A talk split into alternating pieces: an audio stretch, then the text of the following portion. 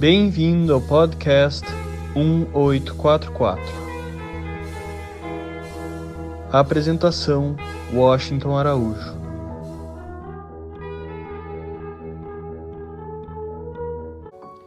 Caros ouvintes, temos hoje um episódio super especial do seu podcast 1844 iremos abordar três temas que fazem parte de nossas mais verdadeiras e também mais sofridas e dolorosas batalhas espirituais.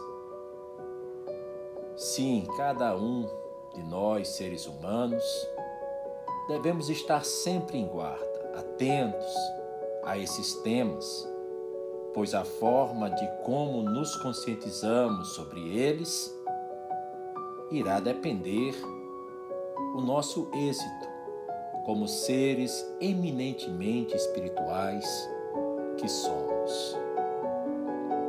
Os males da hipocrisia, ou seja, a insinceridade, a ausência de intenções realmente puras, quando pensamos, dizemos ou fazemos algo, os males do egoísmo e da paixão, ou seja, dessa vontade humana que cada um de nós tem e que sempre procura de alguma forma se destacar.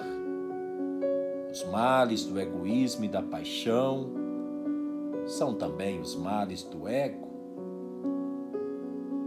Graças a Deus que Ele tem nos orientado a direcionar os espelhos de nossas almas para os mundos espirituais, celestiais, e não para esse mundo de pó, esse mundo da satisfação de desejos pessoais e apenas materialistas, quando não, essencialmente animalescos. Sabemos ser também corriqueiro que uma forma de se detectar o tamanho do ego de uma pessoa é a intensidade com que essa pessoa se preocupa ou se interessa pelo ego dos outros, conforme afirmado por Carl Gustav Jung. Muitas vezes, tentando apresentar um amor genuíno, aproveita-se aquela brecha para revelar sentimentos de falta de afeição e de estranheza para com os demais. A respeito disso, Abdul-Bahá, o sábio persa que nasceu em 1844 e faleceu em 1921, que foi o filho mais velho de Bahá'u'lláh, fundador da fé Bahá'í, e também o exemplo perfeito dos ensinamentos desta luminosa fé, temos logo agora na abertura essa breve e inspiradora história. Diz o seguinte: A primeira pessoa do singular raramente entrava na fala de Abdul-Bahá. Certa vez ele disse a um grupo de amigos de Nova York que no futuro as palavras eu, meu, de mim, minha seriam consideradas profanas. Lua Getzinger relatou que um dia ela e George Houston estavam dirigindo com o mestre. O mestre é o título com que Abdu'l-Bahá é conhecido também. Diz-nos que Abdu'l-Bahá fechou os olhos e aparentemente adormeceu. Lua e George continuaram conversando, provavelmente sobre suas próprias preocupações, mas que de repente os olhos do mestre se abriram e ele riu. Eu, meu, de mim, minha, palavras do diabo, dissera ele. As atuais visões sobre o ego são, no mínimo, confusas. O mundo tem uma série delas, todas ensinam a importância de uma pessoa ter uma visão positiva sobre si mesma. as sagradas escrituras de todas as religiões reveladas por Deus à humanidade, por outro lado, não tem nada de bom a dizer sobre o ego. Não obstante isso, vemos o mundo, particularmente nos últimos 100 anos, tratar de refletir cada vez mais o que o próprio mundo prega, em vez de pregar o que as Escrituras ensinam. É fato que o foco do mundo tem sido a valorização do ego. Mas por que isso? Porque existem somente duas opções com relação a qualquer esperança em potencial para a humanidade: o ego e Deus, ou seja, o Deus das Escrituras sagradas da humanidade. Sendo que o ego é a escolha do mundo, a vontade e a maneira do ser humano em oposição à vontade e à maneira de Deus. O ego é a única opção que resta para todos aqueles que rejeitam ter Deus em suas vidas. Embora pareça que existam outras opções, na verdade não existem outras opções.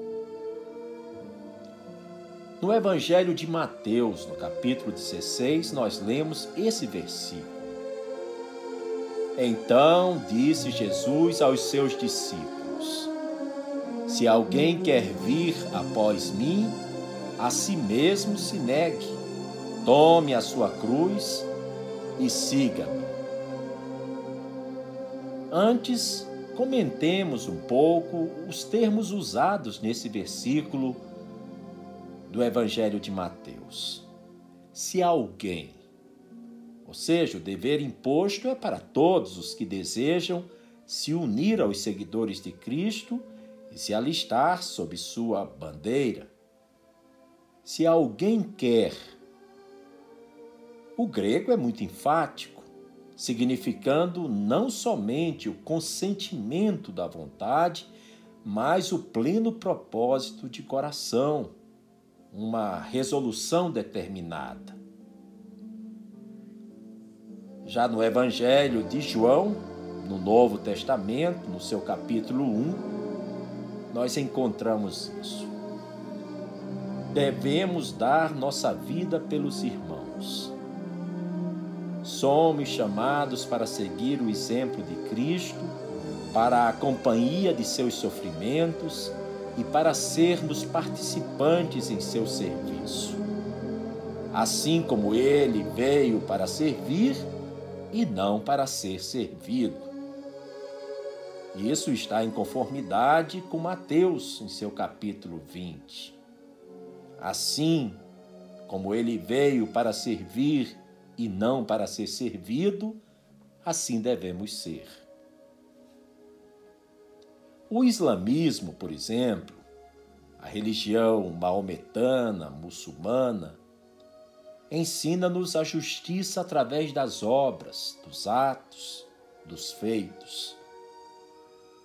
E diz que no dia do julgamento, Alá, que é o nome de Deus em árabe, Alá pesará as boas obras da pessoa em comparação com as ofensas que a pessoa cometeu e o peso das primeiras contra o peso das últimas determinará se a pessoa será ou não salva.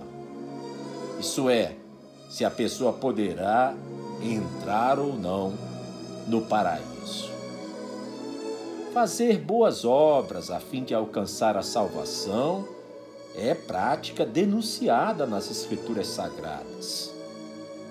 A salvação não vem das obras para que ninguém se vanglorie. Como está no livro de Éfesos, porque pela graça sois salvos mediante a fé. E isto não vem de vós, é dom de Deus não de obras, para que ninguém se glorie. Agora ouçamos o que o profeta Marte de Shiraz, Ali Muhammad, conhecido como Bab, que teve uma existência curta. Ele nascera em Shiraz, na antiga Pérsia, em 1819 e terminara sendo martirizado por fuzilamento por um pelotão de 750 soldados no dia 9 de julho de 1850, na cidade persa de Tabriz. O Babi revelou que adora tu a Deus de tal modo que se tua adoração te levasse ao fogo, isso não te faria alterar tua adoração e tampouco a alterarias se o paraíso te fosse a recompensa. Como veremos daqui a poucos instantes, o poder das palavras sagradas reveladas por Deus nesse dia traz humildade e a liberdade que somente surge através do esquecimento de si mesmo. O ego torna-se satisfeito e não mais necessitado de atenção nem de importância. Nenhuma crítica lhe tira o sono, nenhum elogio o deixa soberbo ou inflado. No livro sacratíssimo, o Kitab Áquidas, revelado por Bahá'u'lláh, o fundador da fé Bahá'í, que viveu na Pérsia entre 1817 e 1892, lemos estas inspiradoras palavras: Ó povo do mundo, não siga os instintos do ego, porque teimosamente o atrai para a maldade e a luxúria Siga aquele que é o possuidor de todas as coisas criadas, que o avisa para ter piedade e temor de Deus. Na verdade, é independente de todas as suas criaturas. Cuidado para não semear discórdia no mundo depois que ele for colocado em ordem. Quem o faz não é nosso e não temos nada com ele. Este é o mandamento que, pela força da verdade, desceu do céu desde o Apocalipse. Já no livro O Chamado do Senhor dos Exércitos, nossos espíritos se regozijam em saber dessas palavras também reveladas por Bahá'u'lláh.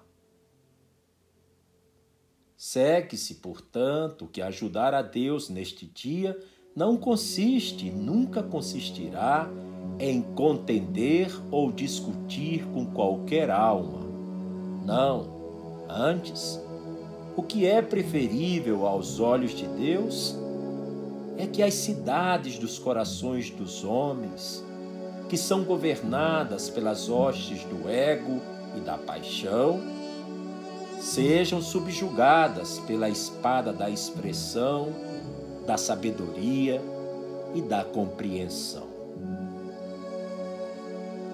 Muitos de nós conhecem esse pequeno livro, esse livro maravilhoso, intitulado As Palavras Ocultas de Bahá'u'lláh. Comecemos lembrando o primeiro verso dessa poderosa obra mística. E o primeiro verso nos diz que meu primeiro conselho é este: possui um coração puro, bondoso e radiante. Ou seja, desde o início, vamos encontrando o tema que tentaremos abordar um pouco mais neste episódio e que, aliás, é o tema que devemos abraçar ao longo de nossa existência humana. O tema é um só: possuir um coração puro, bondoso e radiante. Abdul Bahá, numa palestra em Londres, havia declarado: O coração puro é aquele que está completamente separado do ego. E em uma epístola, ele mesmo, Abdul Bahá, havia escrito assim: O amor próprio é uma característica estranha e o meio de destruir muitas almas importantes no mundo. Se um homem está imbuído de todas as boas qualidades, mas é egoísta, todas essas virtudes diminuirão ou desaparecerão e, eventualmente, o pior passará. Também encontramos esta guia brilhante e tão inspiradora de Abdul Bahá quando nos lançamos no campo do ensino, da propagação, da difusão da fé Bahá'í. Abdul Bahá nos aconselha assim: o instrutor, ao ensinar, deve estar totalmente inflamado, para que suas palavras, assim como uma chama de fogo, possam exercer influência e consumir o véu do ego e da paixão. Ele também deve ser completamente humilde e gentil, para que outros possam ser edificados. Você deve remover totalmente o seu próprio ego, desaparecer para que possa ensinar a melodia da Assembleia do Alto. Caso contrário, seu ensino não terá efeito.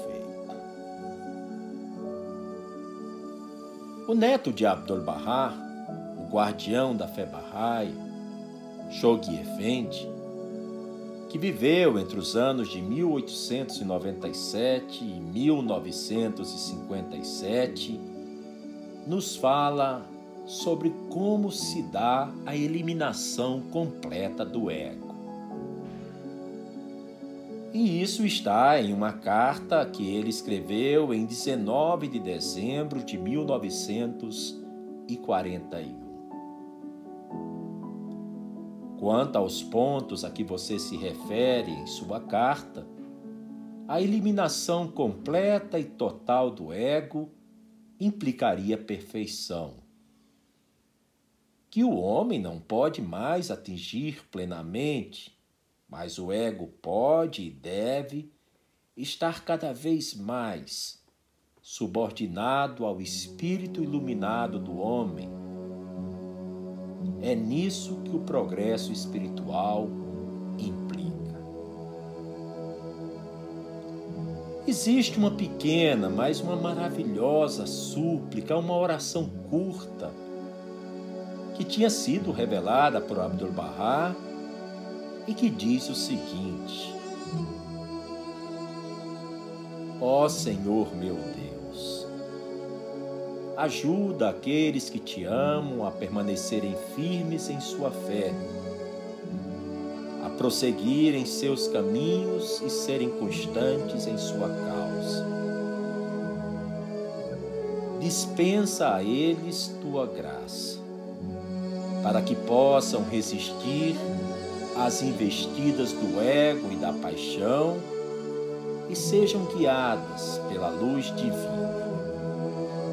Tu és o poderoso, o benévolo, o que existe por si próprio o magnânimo, o compassivo, o onipotente, a suprema bondade. Uma pergunta que sempre se faz a todos aqueles interessados em desenvolver o seu espírito. Em se aproximar cada vez mais das belezas que Deus destinou às suas criaturas. Como é que podemos, nós humanos, controlar nossos egos? Em uma carta datada de 1 de agosto de 1949, o guardião da fé Bahá'í, Shoghi Effendi, escreveu: Obedecendo às leis de Deus, buscando viver a vida estabelecida em nossos ensinamentos, orando e lutando, podemos assim domar nosso ego. Chamamos as pessoas de santas, aquelas que alcançaram o mais alto grau de domínio sobre seu próprio ego. Quais são ou quais seriam os dois significados da palavra self? De novo, nos socorremos de Shoghi Effendi através de uma carta que ele escrevera em 12 de outubro de 1947, que diz assim: Com relação às suas perguntas, eu, na verdade, tem dois significados ou é usado com duas significações nas escrituras barrais. Um é o eu mencionado nas passagens como aquele que conheceu a Deus se conheceu. O outro eu é o ego, a herança sombria e animal que todos nós temos, a natureza inferior que pode se tornar um monstro de egoísmo, brutalidade, luxúria e assim por diante. É contra esse eu que temos que lutar. Contra este lado de nossa natureza para fortalecer e liberar o espírito dentro de nós, ajudando-o a alcançar a perfeição. Assim concluía a carta de Shoghi Effendi.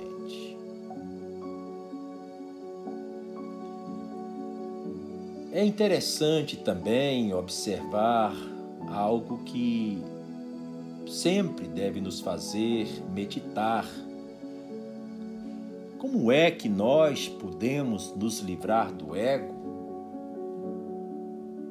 Em uma passagem de uma carta de Effendi, citada pela Casa Universal de Justiça em 2 de dezembro de 1985, nós lemos: Enquanto o ego estiver sujeito aos desejos carnais, o pecado e o erro continuarão.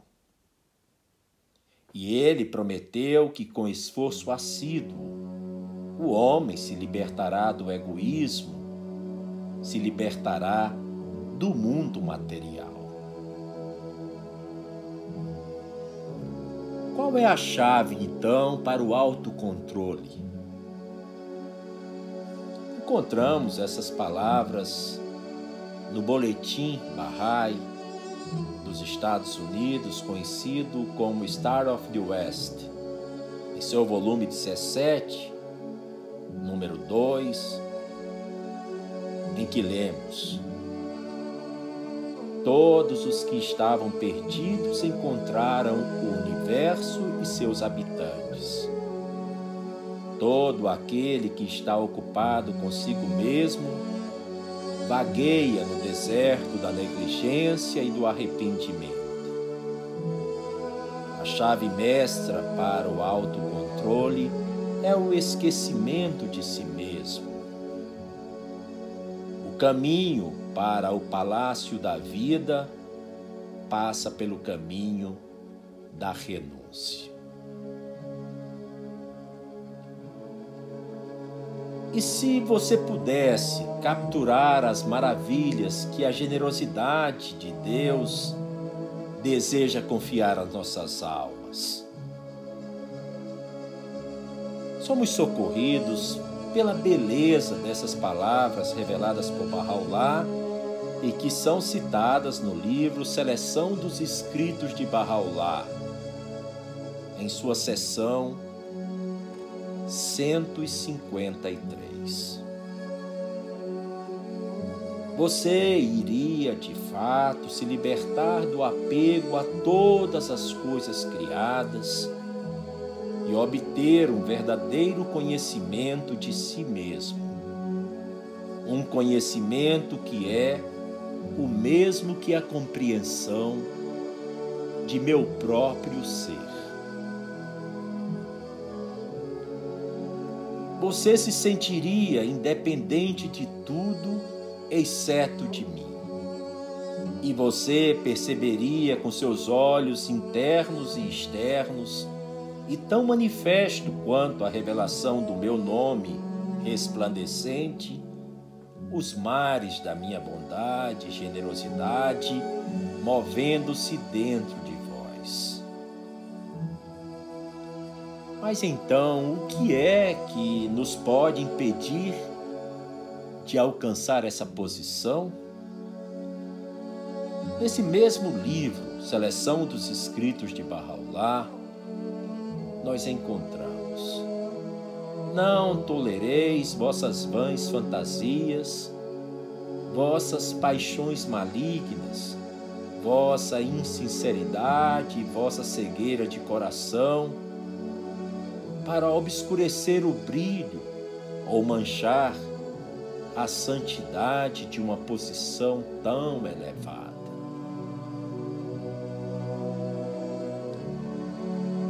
Contra o que a nossa vida passa a ser uma luta constante? O guardião da fé Bahá'í, Shoghi Effendi, no livro Princípios da Administração Bahá'í, escreve: A vida é uma luta constante, não apenas contra as forças que nos rodeiam, mas acima de tudo contra o nosso próprio ego.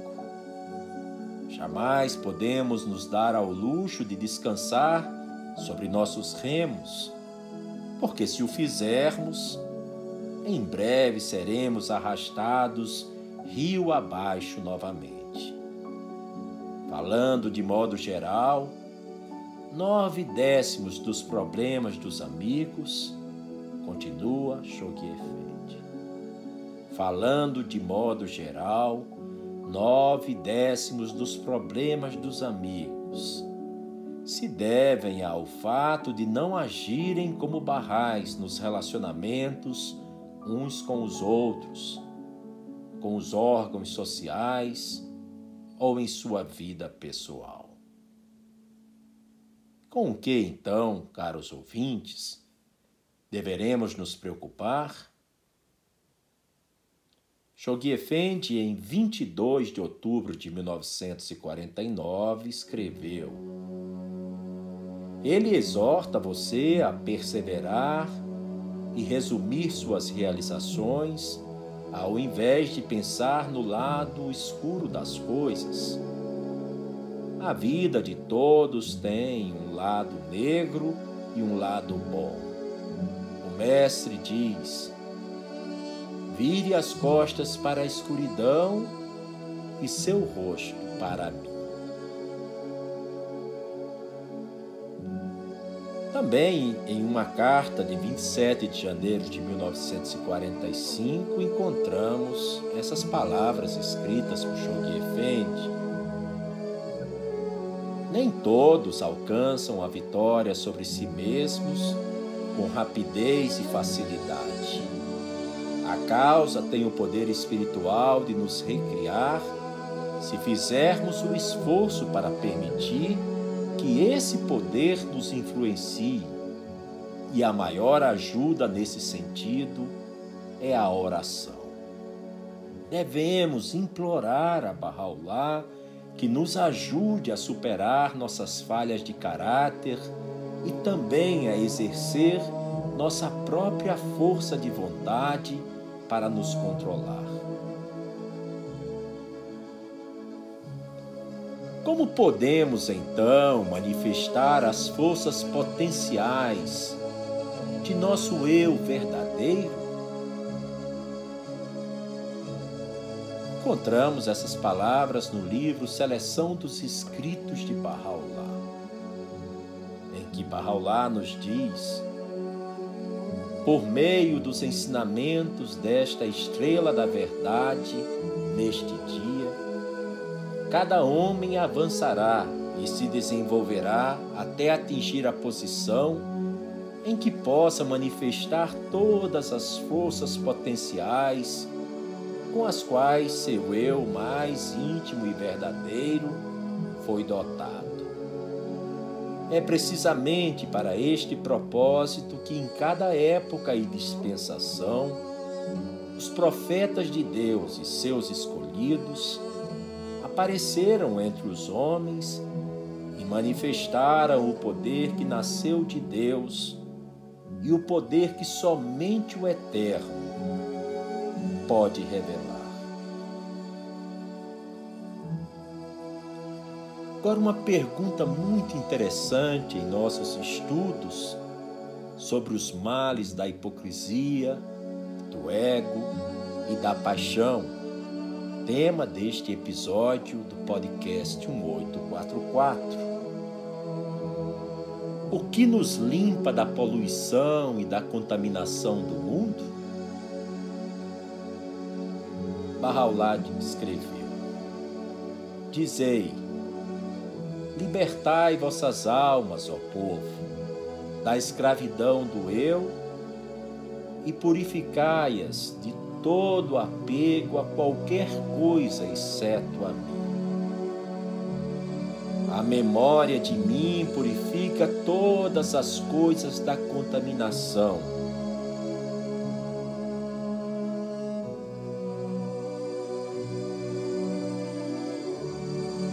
que a proximidade com Deus torna pré-requisito ou é necessário que tenhamos?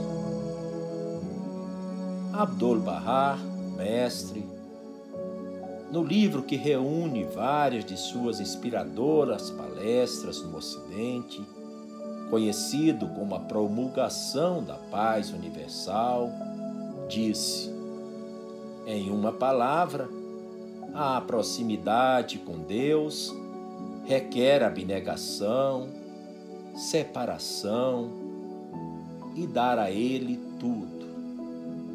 Proximidade é similaridade. Vale destacar que a vida de Abdul Bahá foi uma vida de muitas privações, sofrimentos, renúncias pesares, aflições e dores indescritíveis. Duraram cerca de 40 anos de sua vida entre prisões e exílios. Mas certa vez Abdu'l-Bahá escreveu: Quando alguém é libertado da prisão de si mesmo, alcança finalmente a verdadeira liberdade. Quando esta libertação ocorrer, ninguém mais poderá ser aprisionado. Compartilho agora com vocês, ouvintes, uma história muito interessante de um erudito, de um conhecidíssimo conferencista Bahá'í, de um sábio, de um erudito, os primeiros anos da causa de Deus, e que se chamava Abu Fazael. A história a seguinte foi registrada de uma forma que nós podemos imaginar visualmente tudo que ela relata. Diz assim: A ópera local havia sido alugada para as palestras de Abu Fazael e estava lotada. Provavelmente mais de mil pessoas haviam comparecido. E na frente dessa multidão, Abu Fazael levantou-se para falar. Por um momento ele ficou lá, seus olhos percorrendo todos os rostos erguidos e à espera. E de repente ele pensou: esta viagem está provando ser um sucesso. Estou indo muito bem. É uma fonte de grande orgulho e satisfação, e quando regressar para Aca, Abdul-Bahá ficará muito satisfeito. E com esse pensamento, a mente de Abu Fazael tornou-se completamente vazia. Dera-lhe um branco. E ele não sabia mais quem era e nem por que estava naquela plataforma, naquele palco, com todas aquelas pessoas o olhando e aguardando o que ele teria que dizer. Então, Abu Fazael imediatamente percebeu o que havia ocorrido.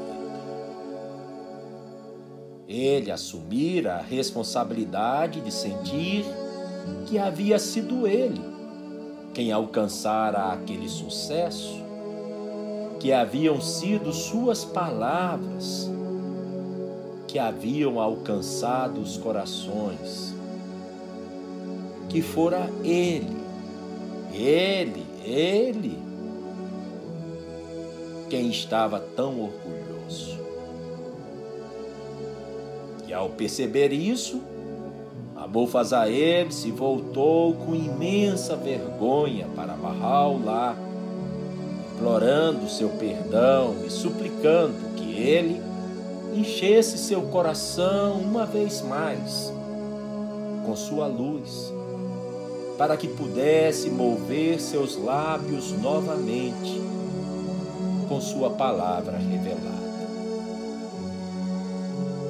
E foi então que imediatamente a oração de Abu Fazael fora respondida e a conferência pôde continuar.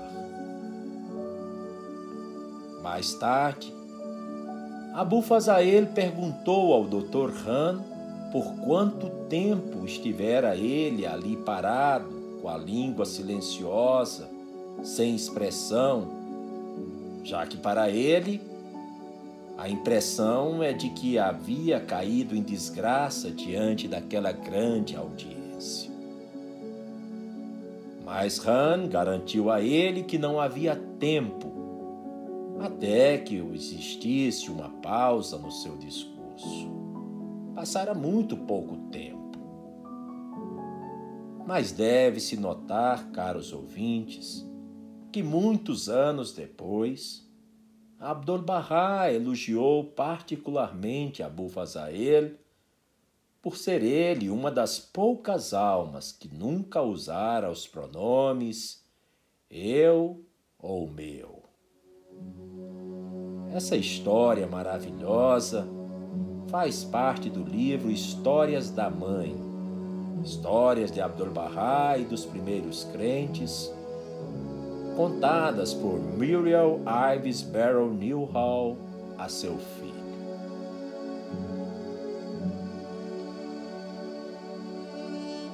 Certa vez, um Bahá'í mencionou em sua peregrinação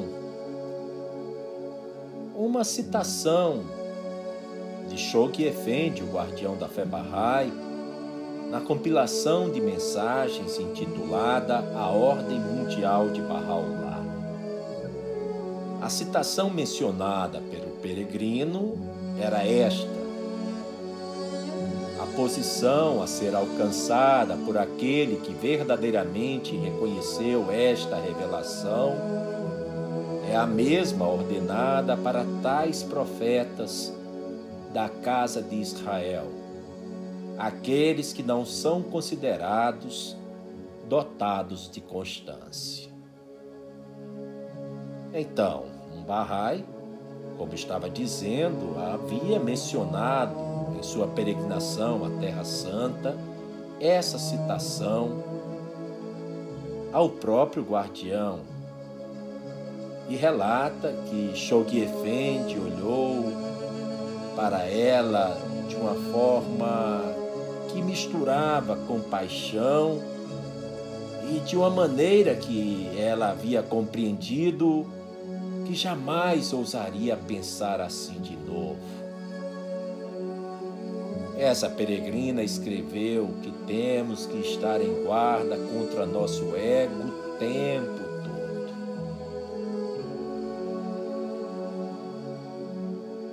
Agora compartilho também o conteúdo de uma breve palestra do senhor Ali Narchavani, Bahá'í persa, que dedicou toda a sua vida a servir a causa de Deus, a causa da unidade do gênero humano.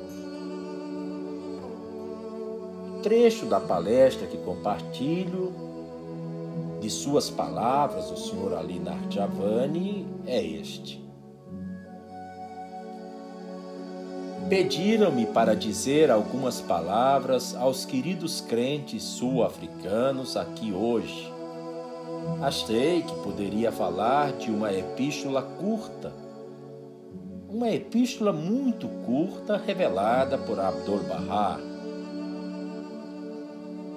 O conteúdo desta epístola é o seguinte: o mestre diz que as relações dos crentes com a causa de Deus são de dois tipos. Um tipo é como a relação da flor com o jardim. A outra relação é a do raio do sol com o sol. Espero, disse o mestre, que seu relacionamento seja de segunda categoria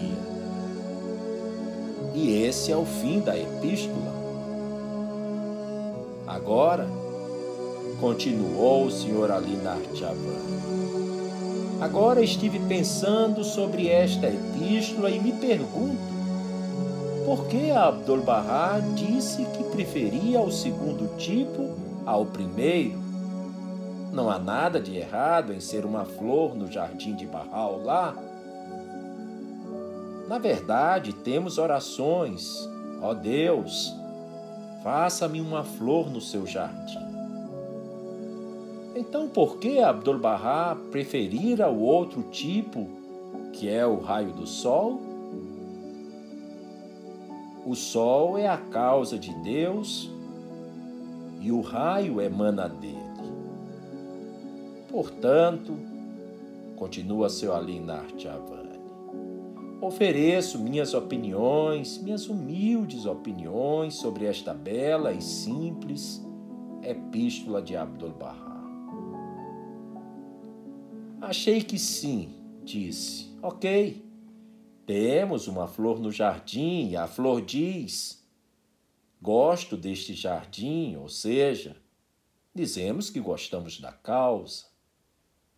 Gosto deste jardim, cultivo neste jardim, tenho orgulho do meu jardim, tenho o nome deste jardim, eu sou um Bahá'í, ok? Tudo isso está bem. Agora vamos pegar o raio de sol. O raio diz exatamente todas essas coisas. Ele diz eu sou do sol. Eu o tenho. Eu sou do sol. Tenho orgulho do sol, dependo de tudo e toda a minha vida do sol.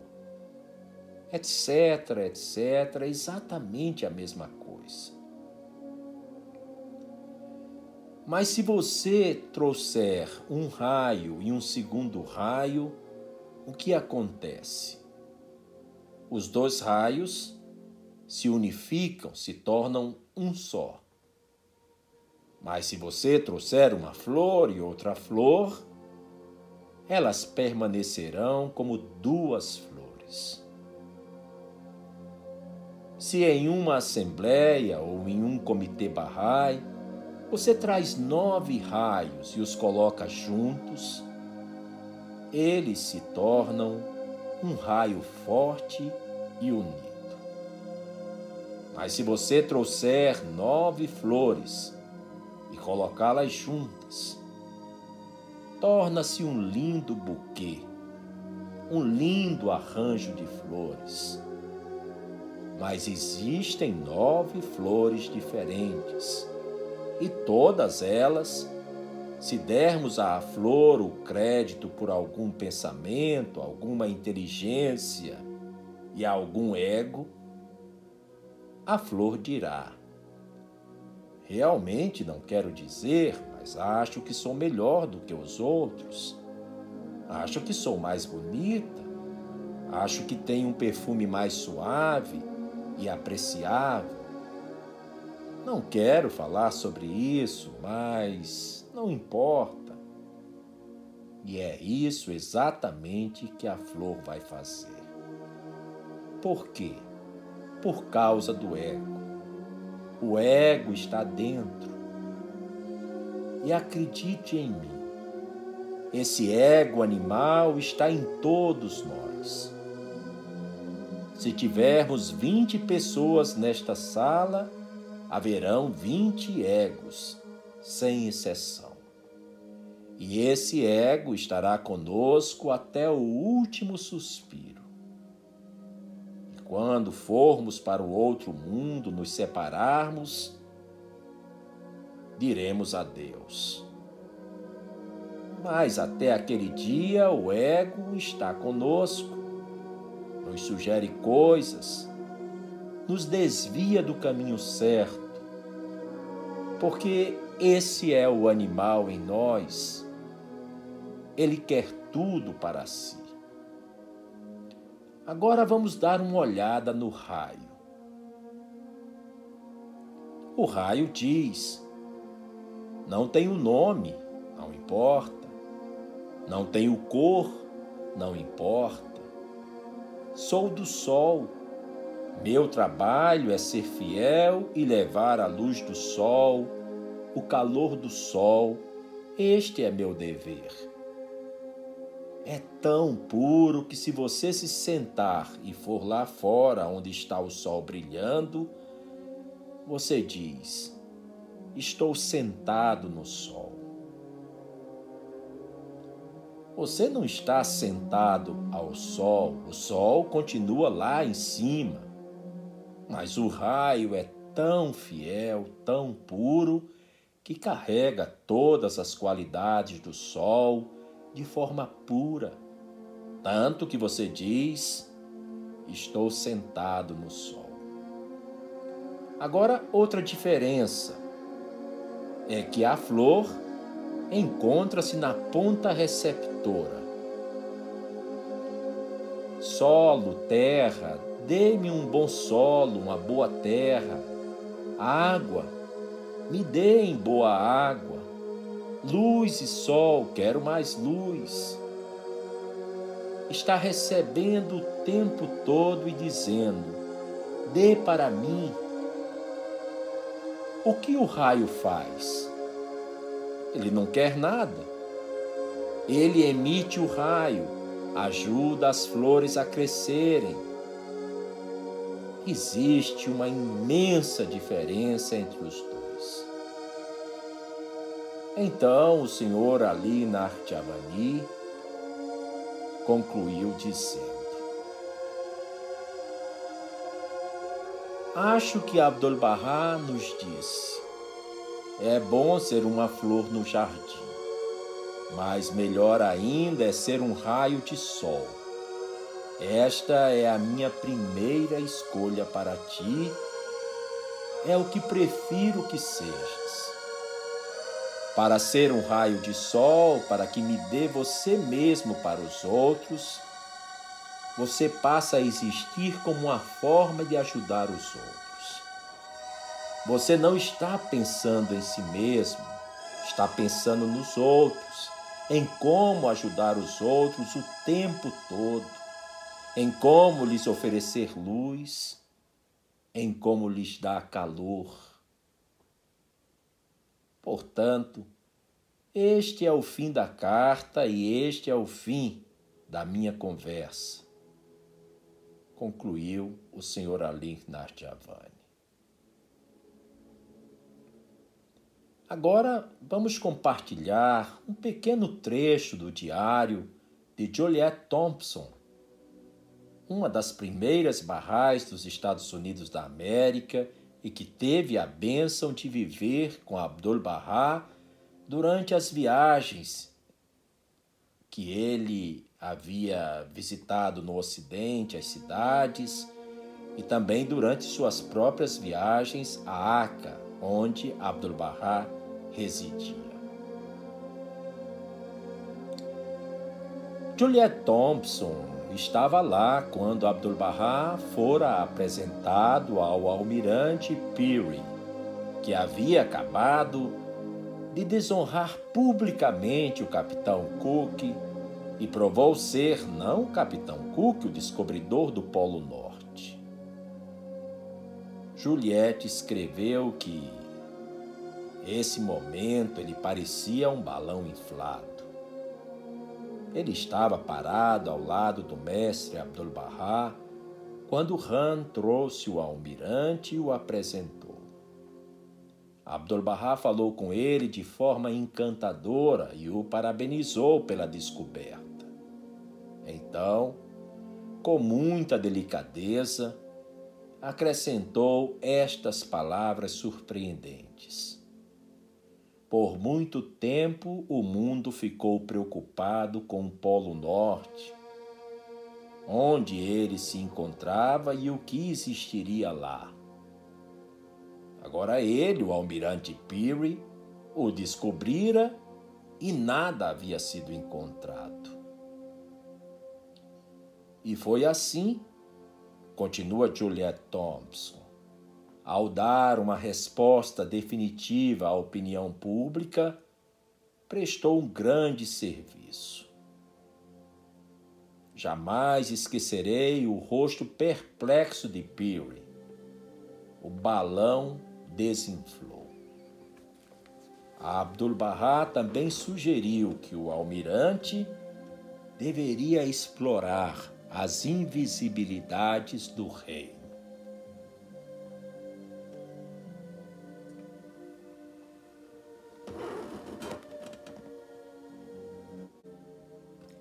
Agora, uma história muito interessante, muito inspiradora para nossas vidas diárias.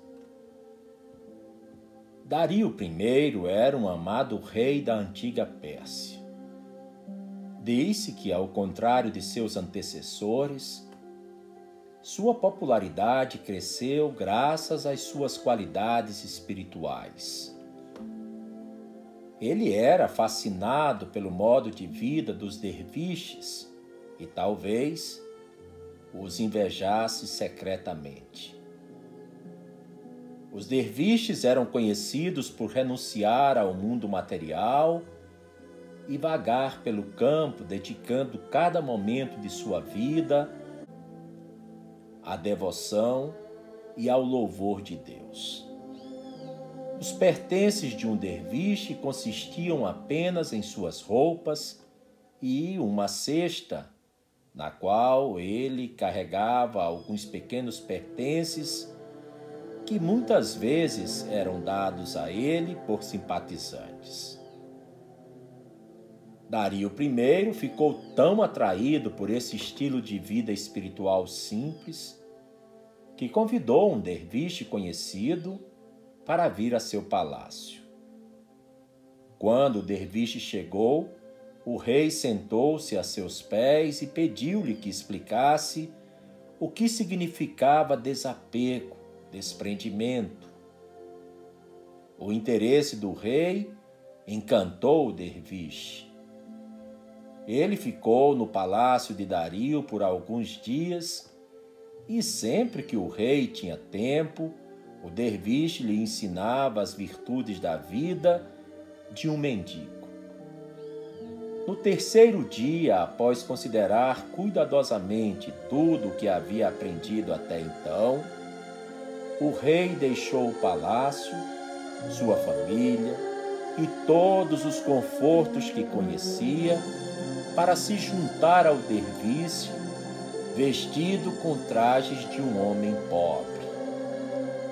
Ao cair da noite, eles já haviam viajado muito quando chegou a hora de se retirar para dormir, o derviche percebeu que havia deixado sua cesta no palácio.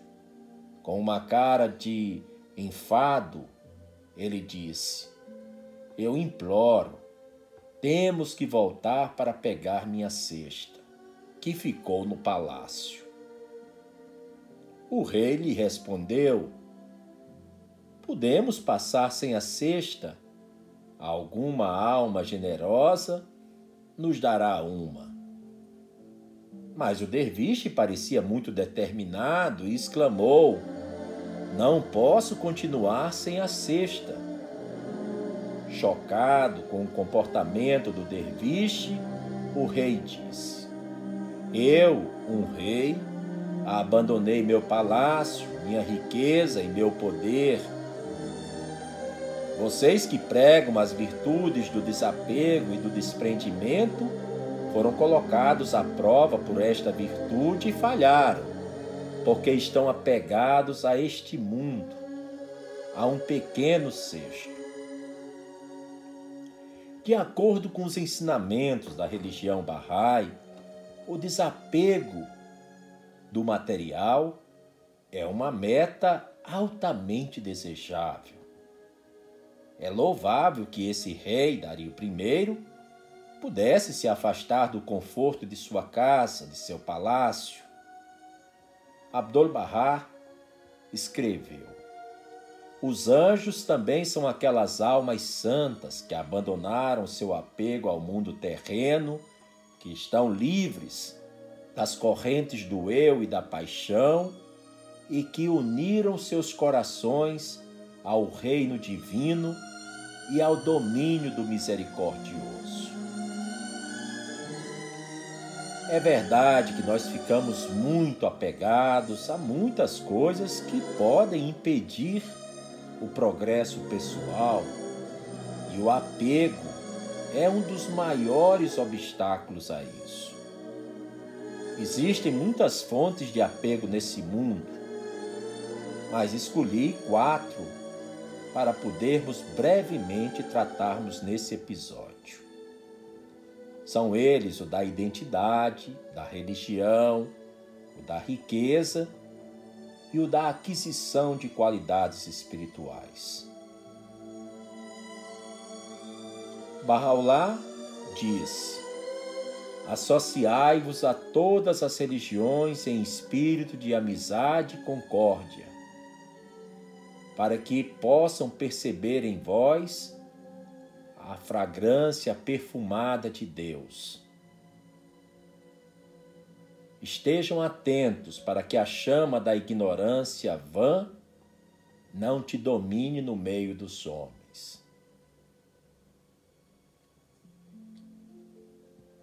Bem, Barraulá também escreveu que a distinção do homem encontra-se na excelência de sua conduta e em fazer o que corresponde à sua posição, não em jogos e passatempos infantis. Deveis saber que o vosso verdadeiro adorno consiste no amor de Deus e no seu desapego de tudo exceto dele e não nos luxos que vós possuís. A verdade é que muitos de nós temos muito orgulho de nossa situação financeira e isso termina se transformando em um apego material.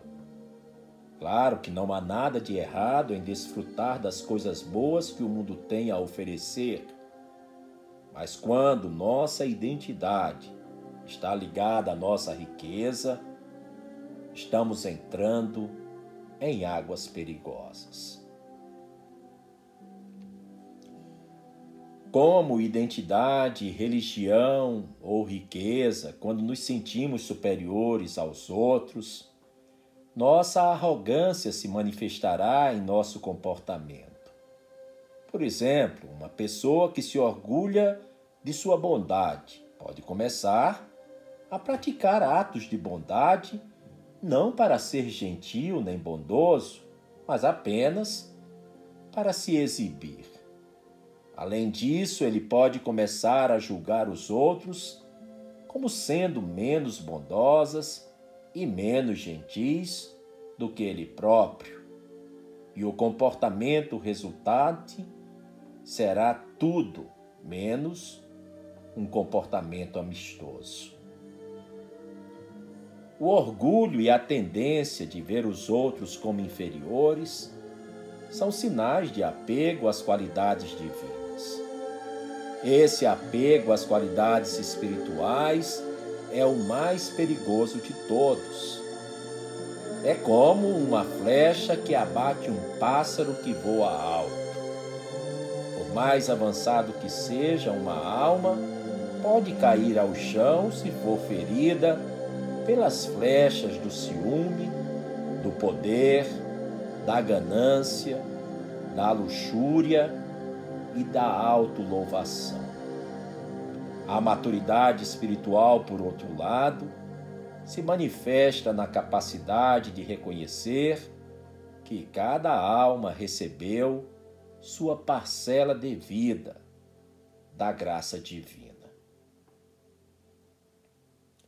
Tudo ao nosso redor, desde comida e roupas, até família e amizades, foi criado para nosso bem-estar.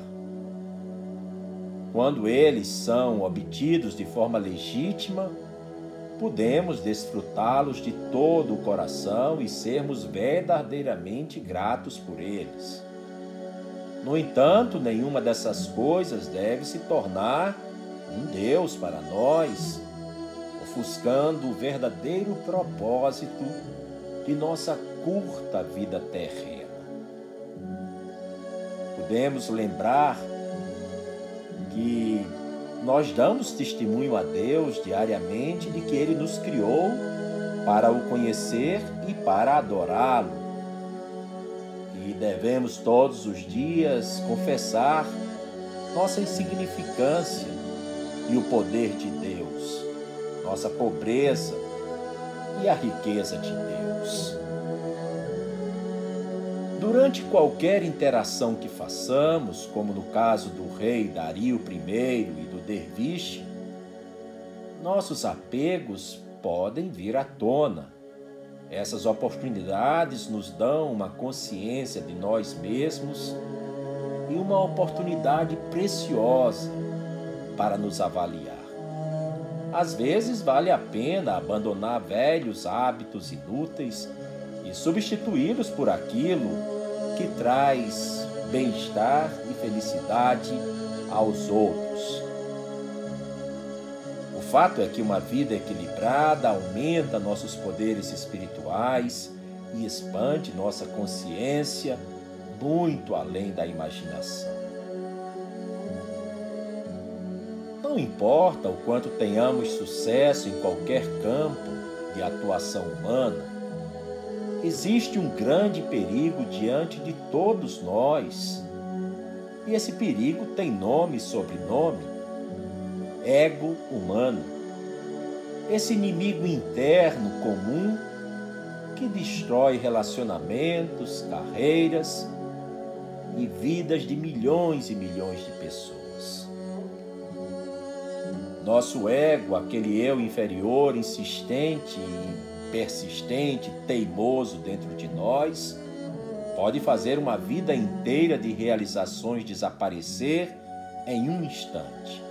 Pode se manifestar na forma de um gesto, um olhar, uma palavra ou uma ação. Mas o resultado final, geralmente, é o mesmo. Quando o ego domina nosso comportamento, isso geralmente resulta em uma vitória para a negatividade e as forças da passividade ou do mal. como um vulcão prestes a entrar em erupção, nosso ego requer supervisão constante de nossa natureza superior, de nossa natureza mais elevada, de nossa natureza mais espiritual. A fé Bahá'í possui numerosos ensinamentos espirituais que nos preparam para enfrentar essa prova pela vida. As escrituras Bahá'ís diferenciam nossas duas naturezas. Nossa natureza animal, material ou inferior, aquele ser insistente que chamamos de ego, e nossa natureza espiritual, divina ou superior. Abdu'l-Bahá escreveu: No ser humano existem duas naturezas: sua natureza superior ou espiritual e sua natureza inferior ou material. Com uma ele se aproxima de Deus, com a outra vive apenas para o mundo. Os sinais dessas duas naturezas estão presentes em cada pessoa. Em seu aspecto material, expressa falsidade, crueldade e injustiça. Tudo isso é produto de sua natureza inferior. Os atributos de sua natureza divina são manifestados em amor, misericórdia, bondade, verdade e justiça. Cada uma delas é a expressão de sua natureza superior. Todos os bons hábitos, todas as qualidades nobres pertencem à natureza espiritual do homem, enquanto todas as suas imperfeições e ações pecaminosas nascem de sua natureza material conclui Abdu'l-Bahá. Podemos encontrar em nossa história humana e na história de diferentes religiões muitos exemplos de como esse inimigo oculto atacou até mesmo homens e mulheres espirituais e calorosos, destruindo as grandes conquistas de toda uma vida. E foi a causa da queda de um grande número de líderes em todas as esferas da vida. Elas não podiam vê-lo chegando ou reconhecer seu perigo iminente até que já fosse tarde demais. Portanto, estar ciente das demandas de nosso ego e reconhecer seus sinais fornece a oportunidade de ser capaz de lidar com eles e de encontrar maneiras de combatê-los ou mantê-los sob controle. Essa consciência é essencial para quem deseja progredir na vida, tanto material quanto espiritualmente, apresentando-nos uma conversa vitalícia que devemos ter continuamente com nós mesmos. Vejamos o que disse Abdu'l-Bahá. Uma pessoa pode conversar consigo mesma quando diz: Posso fazer isso? Seria sensato eu fazer esse trabalho? Semelhante a esta é a conversa com o eu superior. Podemos então, caros ouvintes, vermos a partir dessa abordagem Bahá'í que o eu humano não é necessariamente sempre uma força negativa, mas sim como um animal energético que pode nos prejudicar se não for mantido sob controle e que requer vigilância cuidadosa. Grandes figuras religiosas, filósofos, poetas, e pessoas de visão, como Jalaluddin Rumi, o grande poeta místico da Pérsia, reconheceram essa verdade e nos alertaram para estarmos cientes desse inimigo invisível. Agora, um verso de Rumi ele escreveu: Seu pior inimigo se esconde dentro de você. E esse inimigo é o seu nafs, self ou falso ego. Gautama Siddhartha, o Buda, disse: Mesmo quando alguém conquista mil homens em batalha, mil vezes, aquele que conquista a si mesmo é o maior de todos os conquistadores. No livro chamado ao Senhor dos Exércitos, também o chamado ao Senhor das Hostes, Bahá'u'lláh revelou: A coisa mais baixa e vil domina você, e nada mais é do que egoísmo e paixão que sempre foram repreensíveis.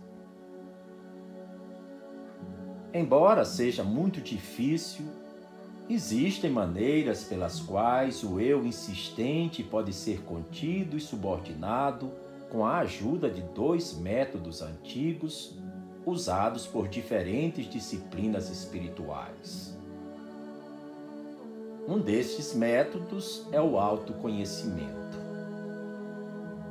Porque nos permite fazer uma análise em nossas mentes e almas, honestamente e com a intenção de descobrir mais sobre quem você realmente é o autoconhecimento representa uma ferramenta valiosa para controlar o ego.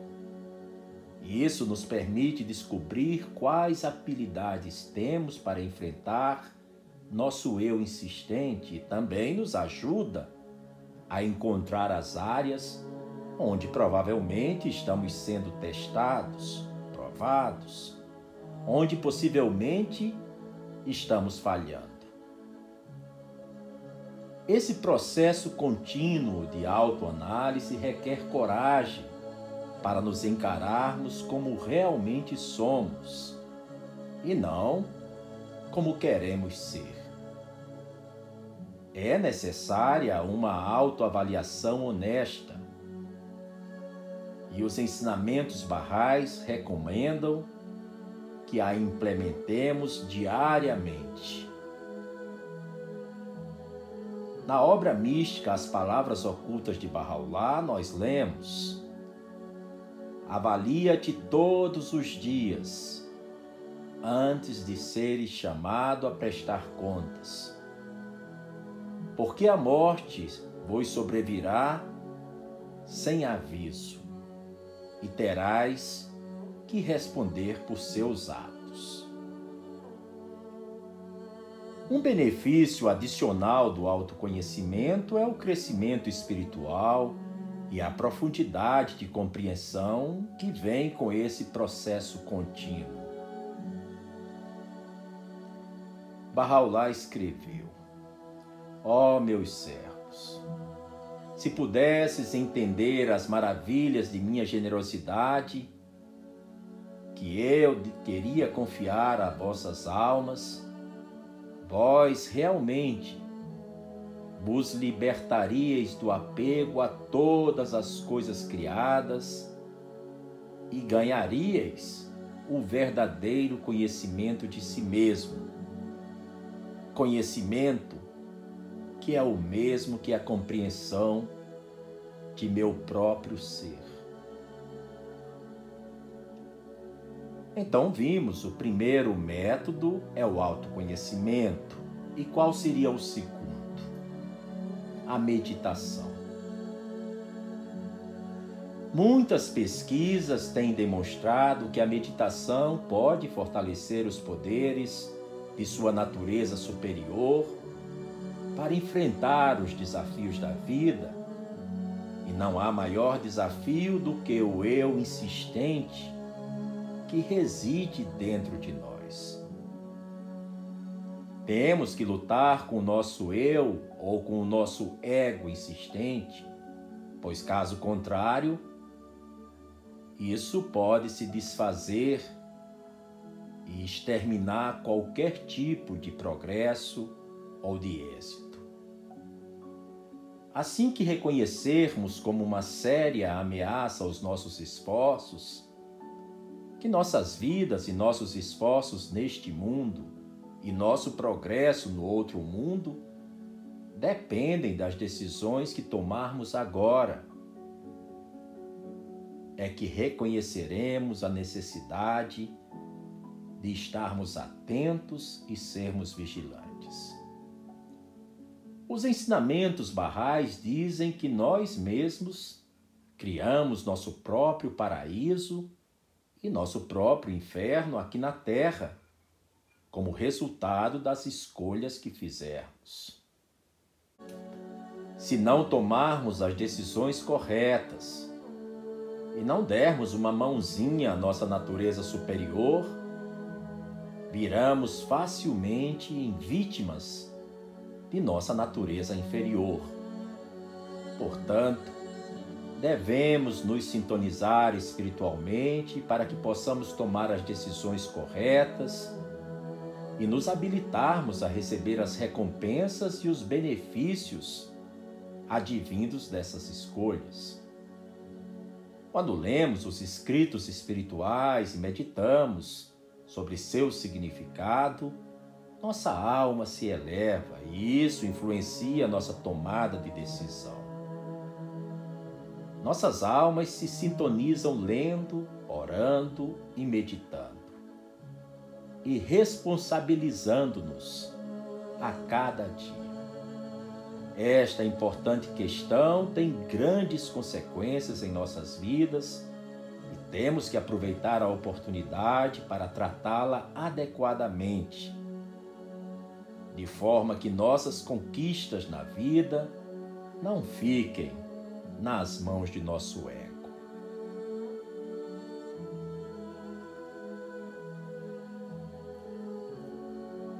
Para concluirmos esse episódio sobre os males da hipocrisia, do ego e da paixão, vou compartilhar trecho de um livro extraordinário foi escrito pelo senhor Adib Taherzadeh e se chama O Convênio de Bahá'u'lláh. O autor escreveu: Em muitas de suas epístolas, Bahá'u'lláh exorta seus seguidores a não se tornarem escravos do reino dos nomes. O conhecido provérbio islâmico os nomes descem do céu. Possui muitos significados.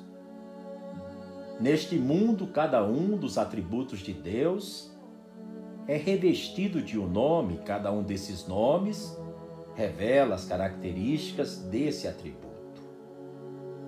Por exemplo, continua o Senhor Sadeh, a generosidade é um atributo de Deus e se manifesta no ser humano. No entanto, uma pessoa que possui esse atributo muitas vezes se orgulha dele e adora ser chamada de generosa.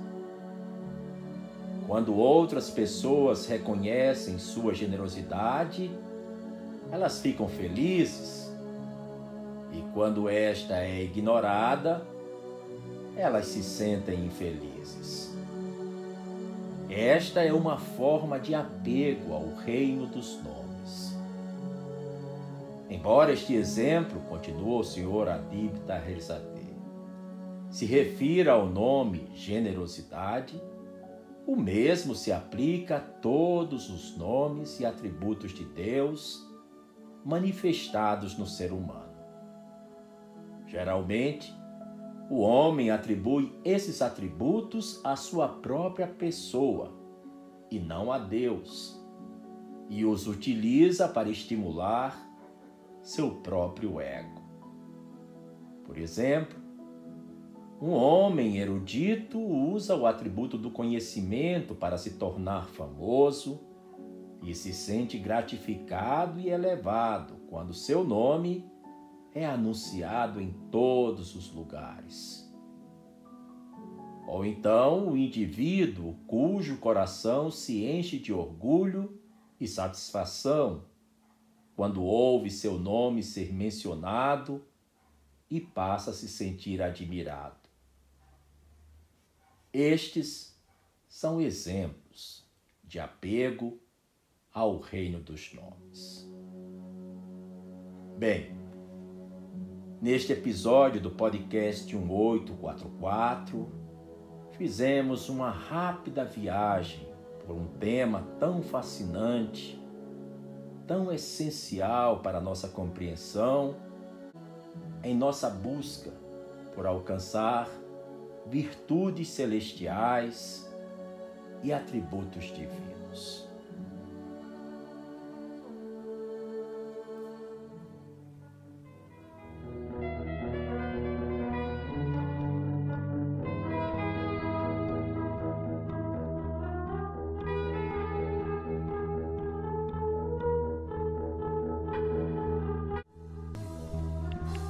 Você acabou de ouvir mais um episódio do podcast 1844. Agradecemos sua audiência e lhe convidamos para ouvir nosso próximo episódio semanal. Apresentação e comentários: Washington Araújo. Trilha musical composta por Ian Garbinato. Vinhetas: Diogo Garbinato.